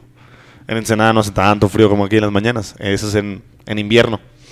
Entonces, básicamente, y aparte me sentía muy no me sentía a gusto, no me sentía que estaba... Y, y, y, un consejo que, que, les demos muchos de los universitarios que nos fuimos, o bueno, de los que estuvimos ahí en representativos en el TEC de Monterrey, es que el TEC de Monterrey, no, sin, sin echar a más, pero no tenía antes ese proceso de tanto a los universitarios o a los de preparatoria no nos acercábamos mucho, ¿sí me entiendes? No se preocupaban por los estudiantes y mucho menos por los de fútbol americano. Era como, ah, tú tienes que entrenar a hacerme esto, esto y esto y esto. Ajá, tú eres como un robot. Entonces, mucho, cuando yo me salgo, se salen como 15, güey. O sea, nos salimos todos porque ya no podíamos. Básicamente estábamos en la prepa y estábamos muy niños para estar ahí. Y, y nosotros, o sea, yo jugaba mayor, o sea, yo ya estaba jugando con los güeyes de universidad. Entonces era era muy cansado porque el entrenamiento era durísimo. Aparte llegaba a mi casa cansadísimo y me acuerdo que muchas de las veces en las mañanas que no quería entrenar me provocaba, decía, no, pues tengo diarrea, tengo, estoy enfermo de la panza o algo por el estilo.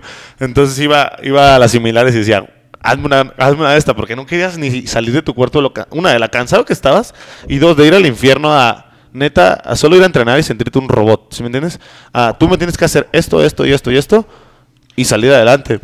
Y yo creo que eso lo han sufrido, no sé si el TEC de Monterrey porque ya no estudió ahí, pero lo han sufrido bastante y hace creo que tres o dos años tuvieron un caso que tuvieron un suicidio adentro de la universidad, del campus Monterrey, en el que encontraron a un, a un, a un chico ya horcado. Entonces, ha habido muchos suicidios y, y, y, una de las de los consejos que también se le da a todas las universidades, no nomás somos jugadores o, o dinero andando caminando por ahí, también somos estudiantes, tenemos sentimientos, tenemos todo tipo de cosas.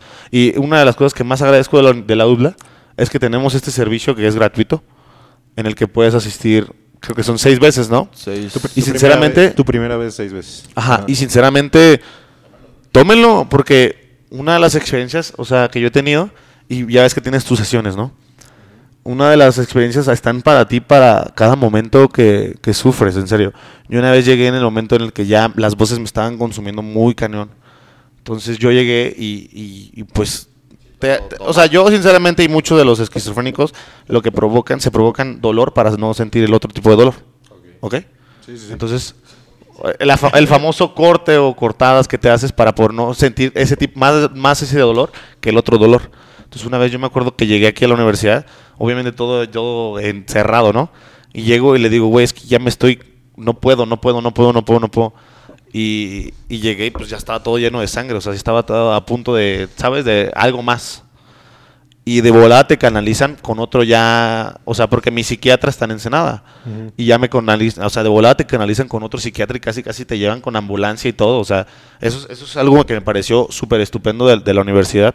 Porque ni siquiera era mi cita, o sea, tuve que interrumpir otra cita, lo siento. Pero pues ya estaba muy grave y me ve, me ve la persona y dice, y te trata como... Lo que más me gustó es que te trata de una manera en la que no, no estás loco, Estás sufriendo y te ve que estás sufriendo. Y, y, te pone, y por decir, a mí me, me puso a dibujar, a distraerte. Y él rapidísimo se pone en contacto con otra persona, ¿sí me entiendes? Y literal, me acuerdo que hasta casi casi me llevó al, al Uber así de que no me quería que me escapara, ¿sí me entiendes? Porque muchas de las veces de las personas que sufrimos esto no nos quieren ver así, ¿sí me entiendes? No nos gusta que nos vean así, no nos gusta que, que las personas sean, pues, que sientan lo que nosotros sentimos porque te da pena. Ahorita hoy en día no, me vale, ¿sí me entiendes? Es como mi problema y si quieres estar conmigo y si quieres ser mi amigo, pues adelante. no, porque no tengo que esforzarme a ser tu amigo tampoco. Eh, pero en ese tiempo sí, o sea, si me entiendes, quieres dar una cara en la que eres feliz, tienes todo, pero no es cierto. O sea, tienes otros problemas como todo tipo de personas. Y, eso es algo que, vivimos todos. O sea, la depresión no solamente es andar encerrado en el cuarto. O sea, es andar sonriendo por afuera y jijajaja, porque... Sí, exacto. Eso fue mucho de mi experiencia, el de yo no quiero que se preocupen por mí, yo estoy bien.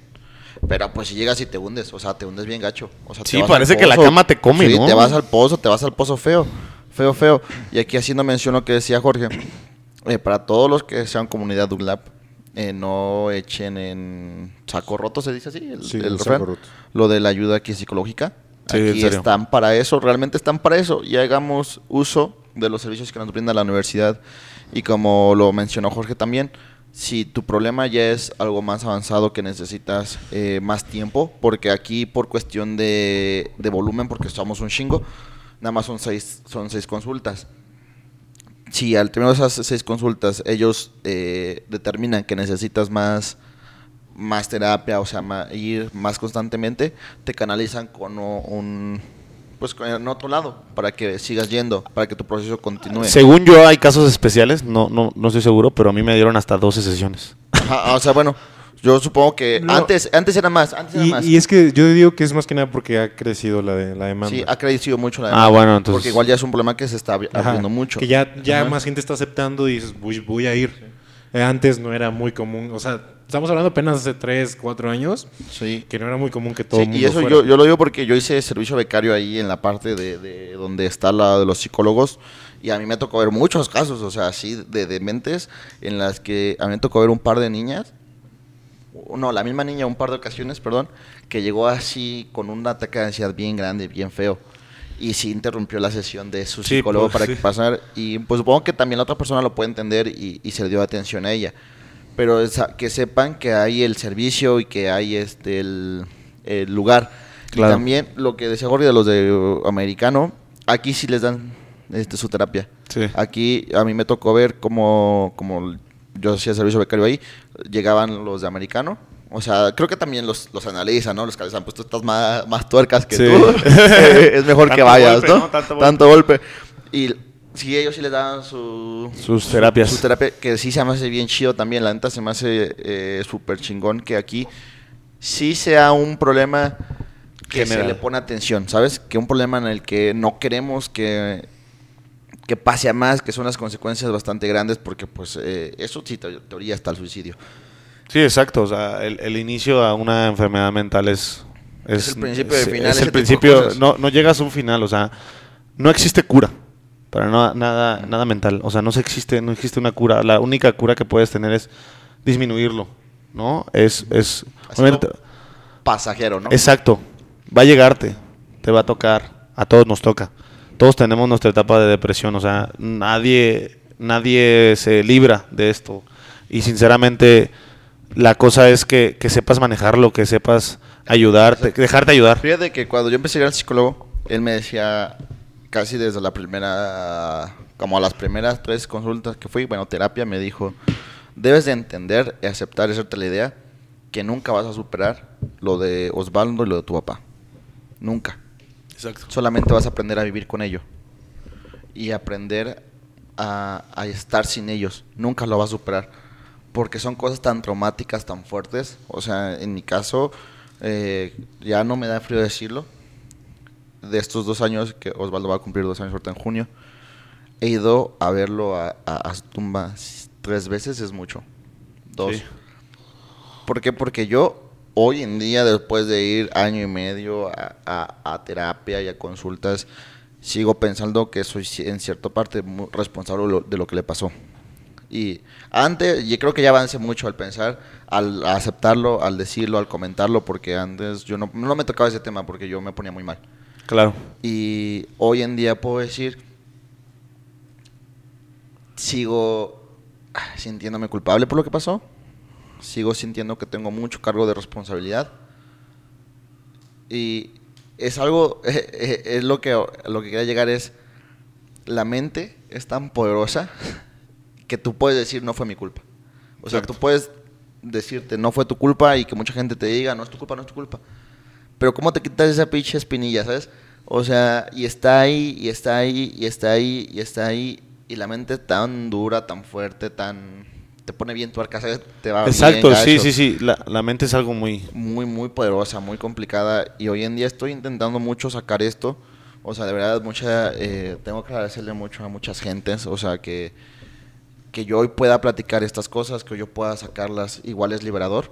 Es una parte de poco a poco ir mejorando el proceso de superación, de, de aprender a vivir con lo que me pasó, e inclusive con, lo de mi papá, ¿no? Porque, el paréntesis cultural, yo le tengo un pánico brutal a las despedidas, porque la última vez que vi a Osvaldo no lo volví a ver, la última vez que vi a mi papá no lo volví a ver, y yo fui el último que lo vio a, a mi papá, yo fui el último que platicó con él, Entonces, ahora imagínense cuando alguien me dice, nos vemos, yo me odio despedirme. Odio, odio despedirme. Sí, exacto. Y es algo que estoy trabajando con el psicólogo, es algo que estamos echándole muchas ganas y es bien feo.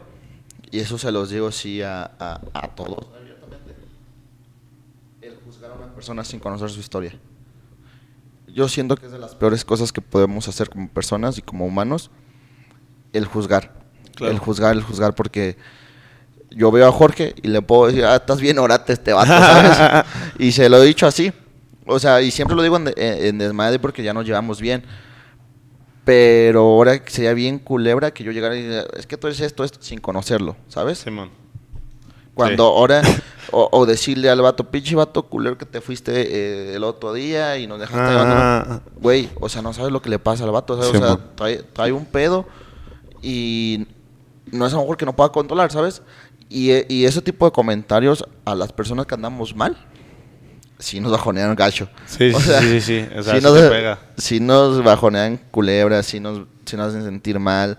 Entonces, si tú ves una persona que se anda sintiendo medio mal o que no minorice su problema, o sea, eso sí, yo sí le voy a encargar de favor, no y ni lo compares en el decir, ah, biche vato, reprobó una materia, a mí me pasó esto, está peor, ¿sabes? O sea, no, cada quien sufre, cada quien sufre de su manera. A su forma y a su nivel, ¿no? Sí. Entonces, no, no minoricemos los problemas ni las emociones de cada persona. Exacto. Para todos son muy importantes y son bien grandes. Sí, claro, nos podemos comparar con los problemas mundiales, pues sí está bien chiquillo nuestros problemas, ¿no? Pero pues de eso no se pues trata. Pues sí, pero si generalizas, o sea, todos estos problemas, como dices, todos, todos pequeños, pero son como problemas hormiguita, que ahorita uno de los mayores problemas en el mundo es la depresión.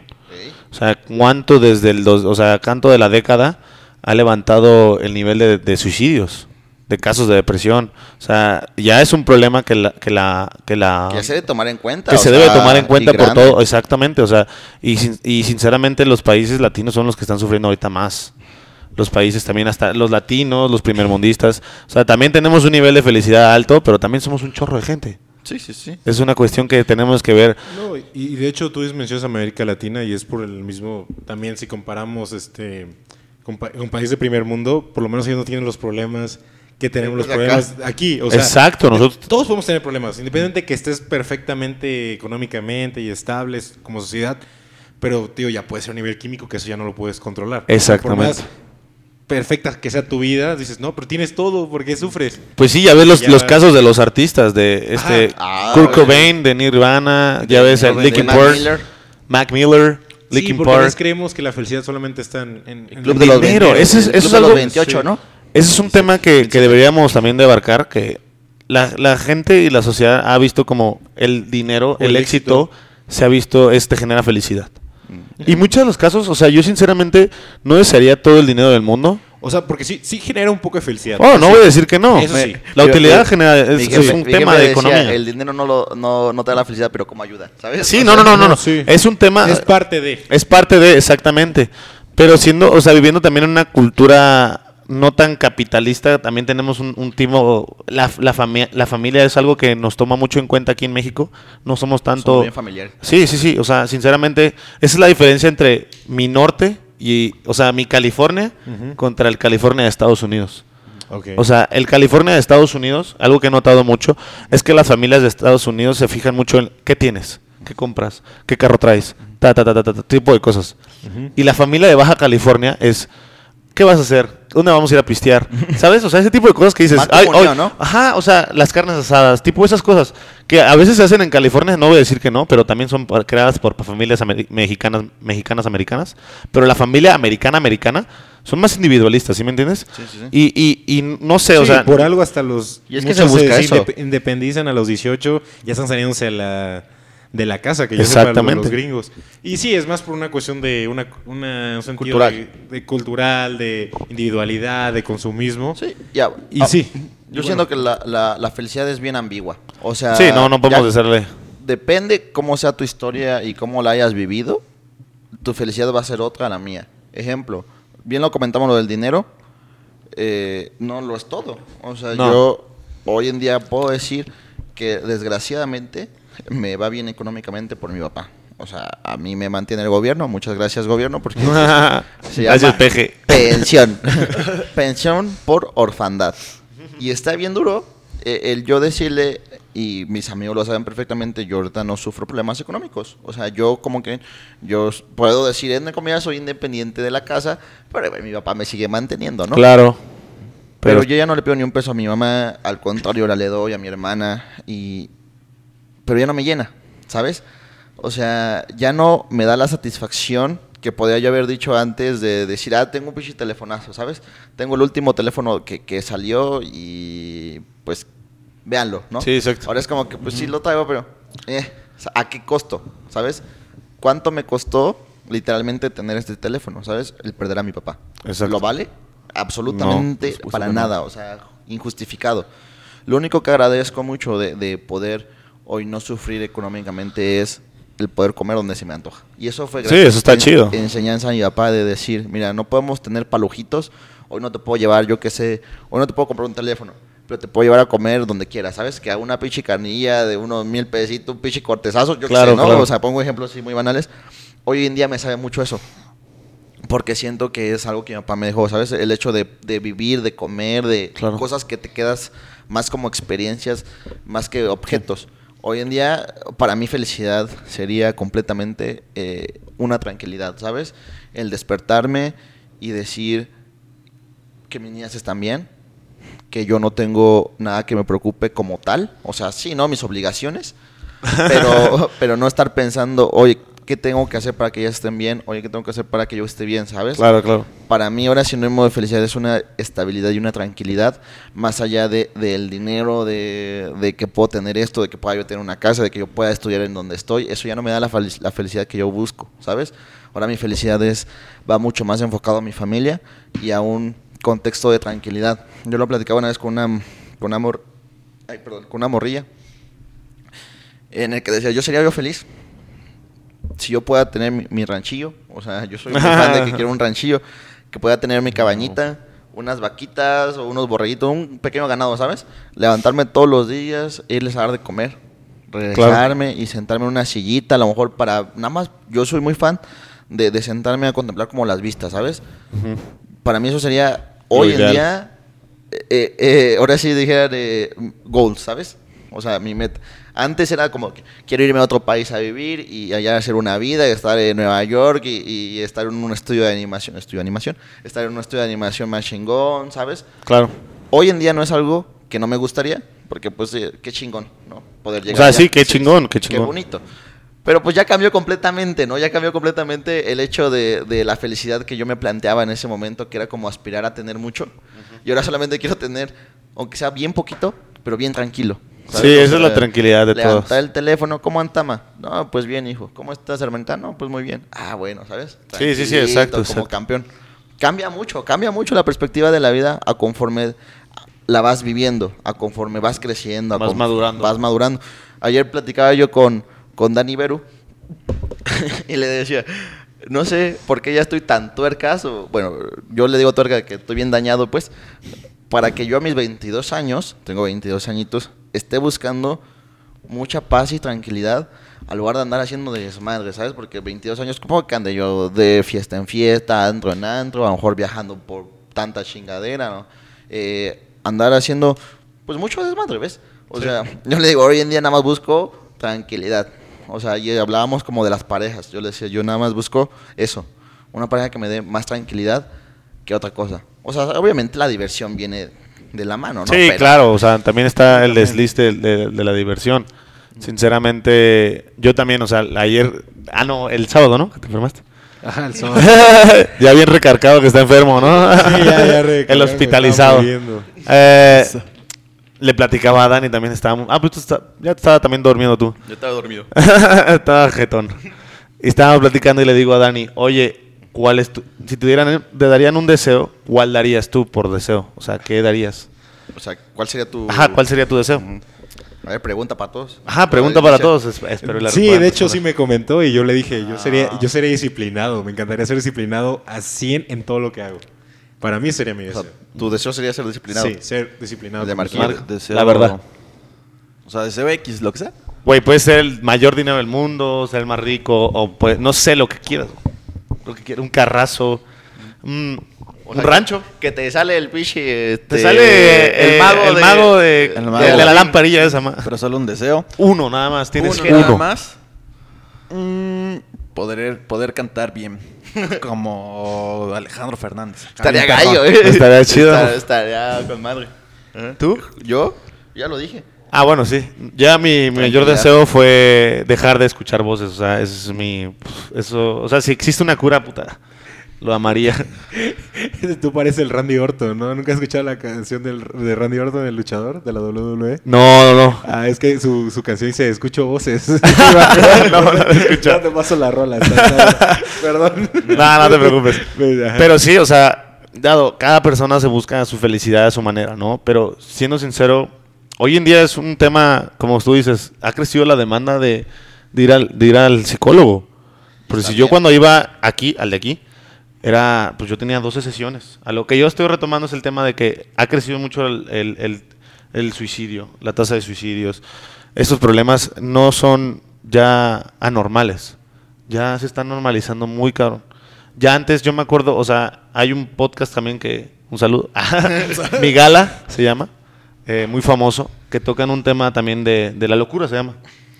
Y estos comentan que los locos el problema de los locos y por qué fueron tan marginados y por qué se fue tan de que no los querían ni saludar o por qué los tienen una perspectiva muy mala fue de la siguiente manera. A la gente que tenía eh, locura o algún problema psicológico, mental.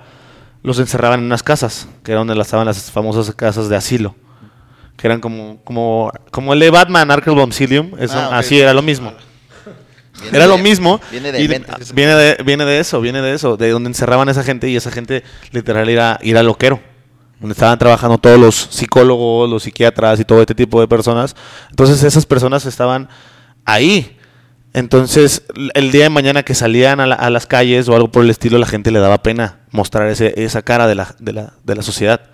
Entonces, por eso se inventaron estos tipos de asilos y por eso la gente ya no, los, no, no, no, no nos ve normal, no nos miraba normal. Hoy en día nuestra generación ha, creado un boom, ¿no?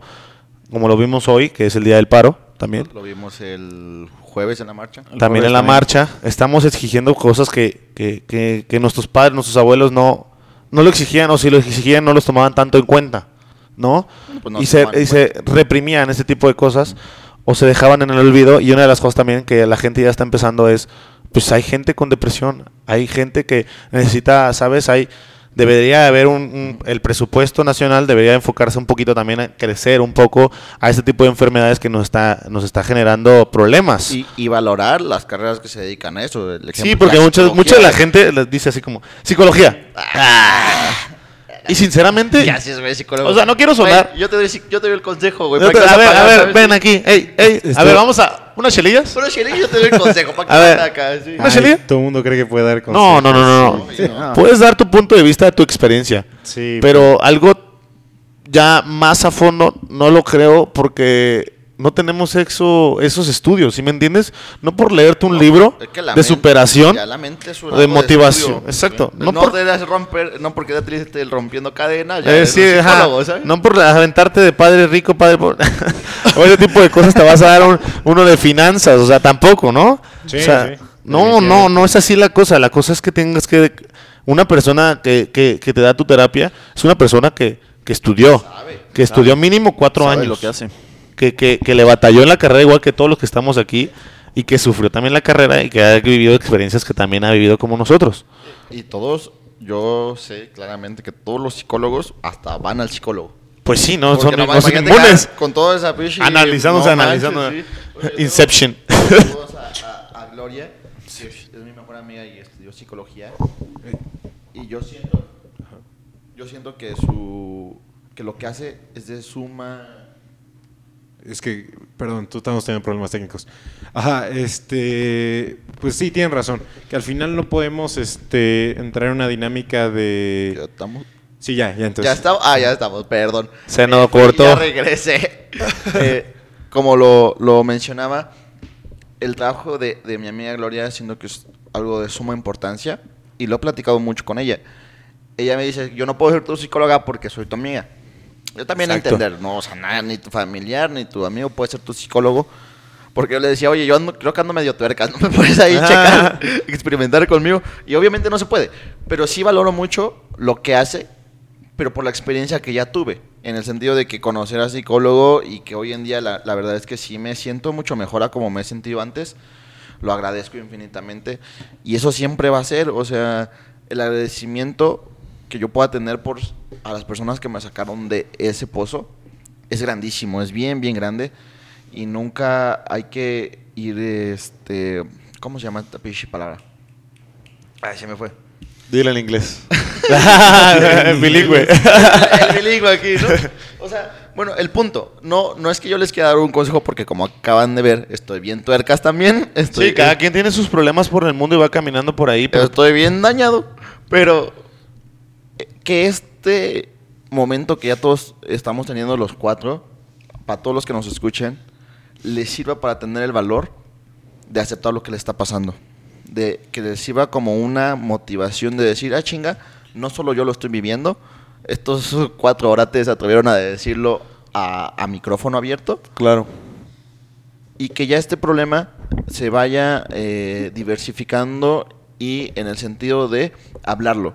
Si tú que nos escuchas sabes de alguien que ves o notas que anda medio mal, habla con él.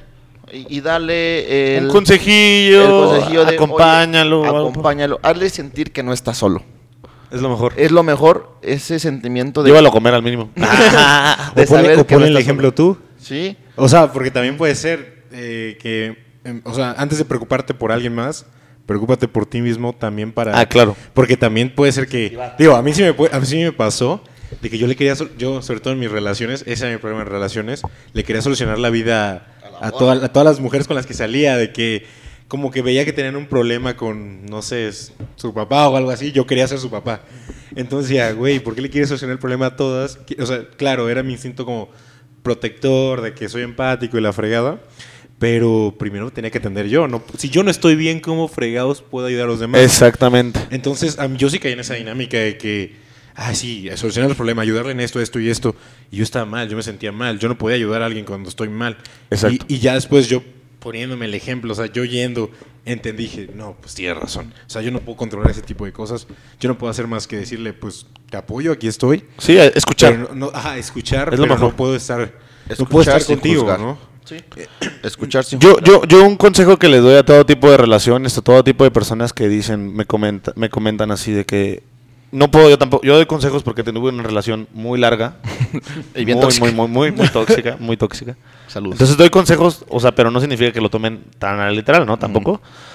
Pero algo que he dicho, como tú dices, tú te quieres poner en el papel de, de papá, o de hermano, o de todo eso. Yo también lo viví. Eh, mi novia tenía como problemas ese tipo de cosas.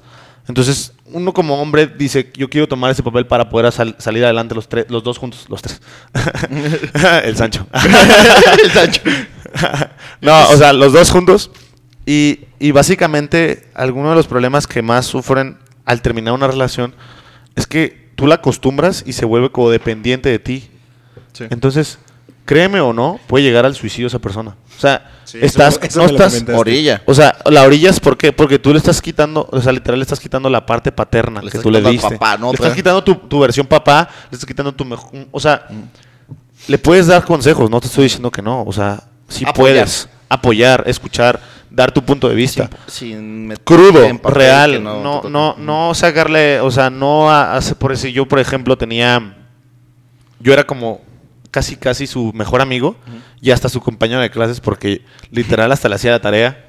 Yo le entregaba los, o sea, me acuerdo muchas veces que yo reprobé una materia porque fui desde aquí, o sea, yo vivía en la Ciudad de México y fui desde aquí hasta allá e iba en el camino haciendo su examen de macroeconomía, me acuerdo. Ah, y, o sea, no puedes estar todo el tiempo haciendo eso porque la acostumbras. La acostumbras o lo acostumbras a algo que no. te pierdes, güey. Aparte tú te pierdes. Mira, yo reprobé una materia que reprobé la materia, ya después me quitan la beca y todo el tipo de cosas, pero tú te pierdes y empiezas a analizar que todo tu, también tu vida, o sea, de los ambos empiezan a ser codependientes.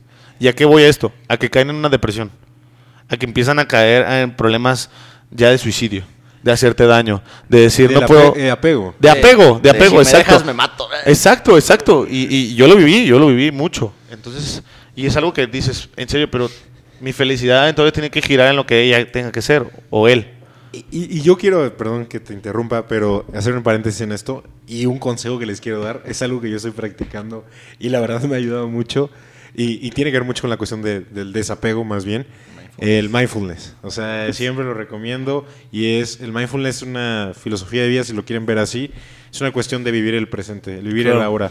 Entonces, el apego muchas veces se da por la cuestión de vivir o en el pasado, de que recuerdas a esta persona y no te quieres despegar de ella, como en el futuro, de que no quieres que el futuro te vaya a ser infiel o te vaya a dejar y todo eso. Entonces no estás viviendo el presente, no estás disfrutando el momento, no estás disfrutando eso con la persona que tienes. Exacto. Entonces, eh, si alguien tiene un problema de ese tipo, lean un poco sobre ah, esto. Pues, ¿tú, estás eh, leyendo un libro, no? Yo estoy leyendo un libro. Eh, son, son más que nada consejos, ejercicios, donde te piden que sea concentración. O sea, el día, o sea, sobre todo también sirve mucho para el overthinking. O sea, que si realmente están pensando mucho, dándole muchas vueltas a un problema, eso les puede ayudar a, a olvidarse de eso y decir, oye, no estoy disfrutando lo que estoy haciendo, estoy en la escuela y estoy pensando en un problema que tuve en mi casa pues no, es como cuando dicen, los problemas del trabajo los dejas en el mm. trabajo, los problemas de la escuela los dejas en la escuela y los problemas de la casa los dejas en la casa. O sea, no puedes estar pensando, torturándote, porque a veces es más la tortura que tú te puedes dar este,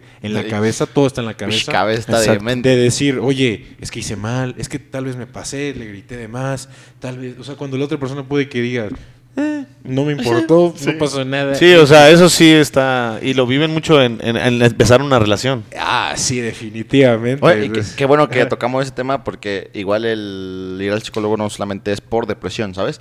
O sea, eh, que sí es lo, el tema que estamos tocando hoy, pero igual conlleva mucho inseguridades. O sea, si eres una persona sumamente insegura, también es sería estupendo que pudieras ir al, al psicólogo a terapia si sobres de, problemas como de inseguridad. O de bajo autoestima. Bajo autoestima, o lo que estamos platicando ahorita, igual. O sea, eso te puede llevar a todo lo que ya hablamos.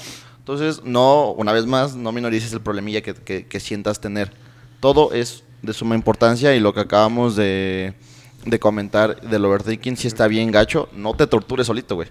No, eso sí está. O sea, tengo uno de mis mejores amigos, Jorge de Baja California es así, es una persona que, ay, güey, me tocó el brazo, ya, ya me ama. Y yo, güey, tranquilo, güey, así es súper, así, güey. Es que a lo mejor le gusto. Güey, tranquilo, solo disfruta lo que estás sintiendo. no porque te esté dando las alas una persona. O sea, a lo mejor te está agarrando de la mano porque siendo. Ajá, a lo mejor te está agarrando la, mano porque le caes bien, güey. Es tu amiga y yo. Y ya. ¿No? Es, es ya, ¿sabes? Y bueno, pues ya ya desgraciadamente ya se nos está acabando el tiempo. La verdad es un tema muy interesante. Y pues quiero que den sus últimas conclusiones. Más que nada un saludo para, para que pues, pues saluden ¿no? a quien quiera. Dejo los micrófonos abiertos para que quieras mandar un saludo. Bueno, eh, espero que les haya gustado este capítulo. Eh, hablamos de temas bastante fuertes, bastante controversiales. Una vez más les repito, no tengan miedo. Y hoy quiero agradecer a Jorgillo, a César y al Marquito por tener la valentía de hablar de esto, que sí es algo bien fuerte. Y como siempre, recomendarles un par de películas que hablan de esto. Eh, esta se llama, em, en español, El lado bueno de las cosas, con la morra esta de Sinsajo. ¿Cómo se llama la morra? Este... Ah, bueno, Jennifer Lawrence. Ajá, Lawrence. Bueno, ella, ella ganó el Oscar por esta película y habla sobre problemas mentales. Y otro que también les puedo recomendar es eh, Mente Indomable, que habla sobre un esquizofrénico. Entonces, igual véanlas. Son películas bastante fuertes y donde te hace un poco cambiar la perspectiva sobre los problemas mentales. Y saludos a todos. No, pues muchas gracias, Kevin. Jorge, un saludo que quieras mandar. Yo mando un saludo a mi, a mi mamá, como siempre. Que ayer también fue el Día de las Madres y se enojó porque las felicité muy tarde. Pero, día de la Mujer. Al Día de la Mujer, perdón. ah, eso me anda, ya me anda. es que eso no se felicita, se conmemora. Ah, bueno, la conmemoré. bueno, y yo también tengo otra, otra película que recomendar, que también es esquizofrénico de Ryan Reynolds. Es The Voices. Está en Netflix. Buenísima la película y ese es un esquizofrénico muy avanzado, entonces no es solo que yo vivo tampoco. ¿eh? o sea, sí escucho las voces, pero no mi perro me habla ¿eh? bueno, fuera. Y si las ven, pues echen un mensajillo, ¿no? Para que la eh, comenten, a ver qué tal. Y, y, el viernes es mi cumpleaños, a ver si quieren jalar. ok, Jorge, muchas gracias por invitarnos. Gracias por la invitación. Y Marco, este... Yo, pues un saludo a, pues, a todos los que nos escuchan. No sé si me escucha mi mamá, pero también un saludillo. Y yo quiero recomendar una también, que se llama Good Night, Good Night Mommy, que es este alemana, creo. No es tanto, es más como terror psicológico, algo así. Está, está interesante también. Está curiosa. Pues muchas gracias, Marco. Yo quiero saludar a, pues a todos los que nos estén escuchando y los que nos van a escuchar en Spotify. Eh, gracias por el apoyo otra vez. Este, esta comunidad va creciendo. Esta, esta vez tocamos otro tema igual fuerte. Eh, tratamos de hacer también pues, cagado esto, ¿no? Chistoso, y que también se puedan reír, porque al final este, los problemas de la vida también hay que verlos de un lado chistoso, cagado, y, pero también abordarlo de una manera seria, porque pues todo, todo esto nos compete a nosotros como jóvenes universitarios y como futuros adultos que vamos a ir eh, pues formando a las nuevas generaciones, entonces es importante que nosotros tengamos muy presente esto. Y como, como lo han dicho todos mis compañeros, busquen ayuda, eh, todo está, no, nadie está exento de, sufrir ese tipo de cosas. Y pues sigan disfrutando la vida, y sigan siendo cuando puedan felices y pues muchas gracias por estar en un programa más de Winefellas. Eh, nos vemos el próximo lunes, donde ya se va a incorporar Dani con nosotros y le mandamos un saludo.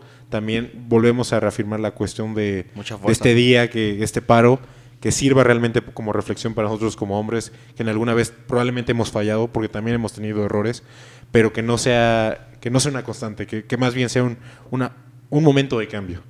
Eh, muchas gracias. Esto fue de Winefellas. Nos vemos el próximo lunes.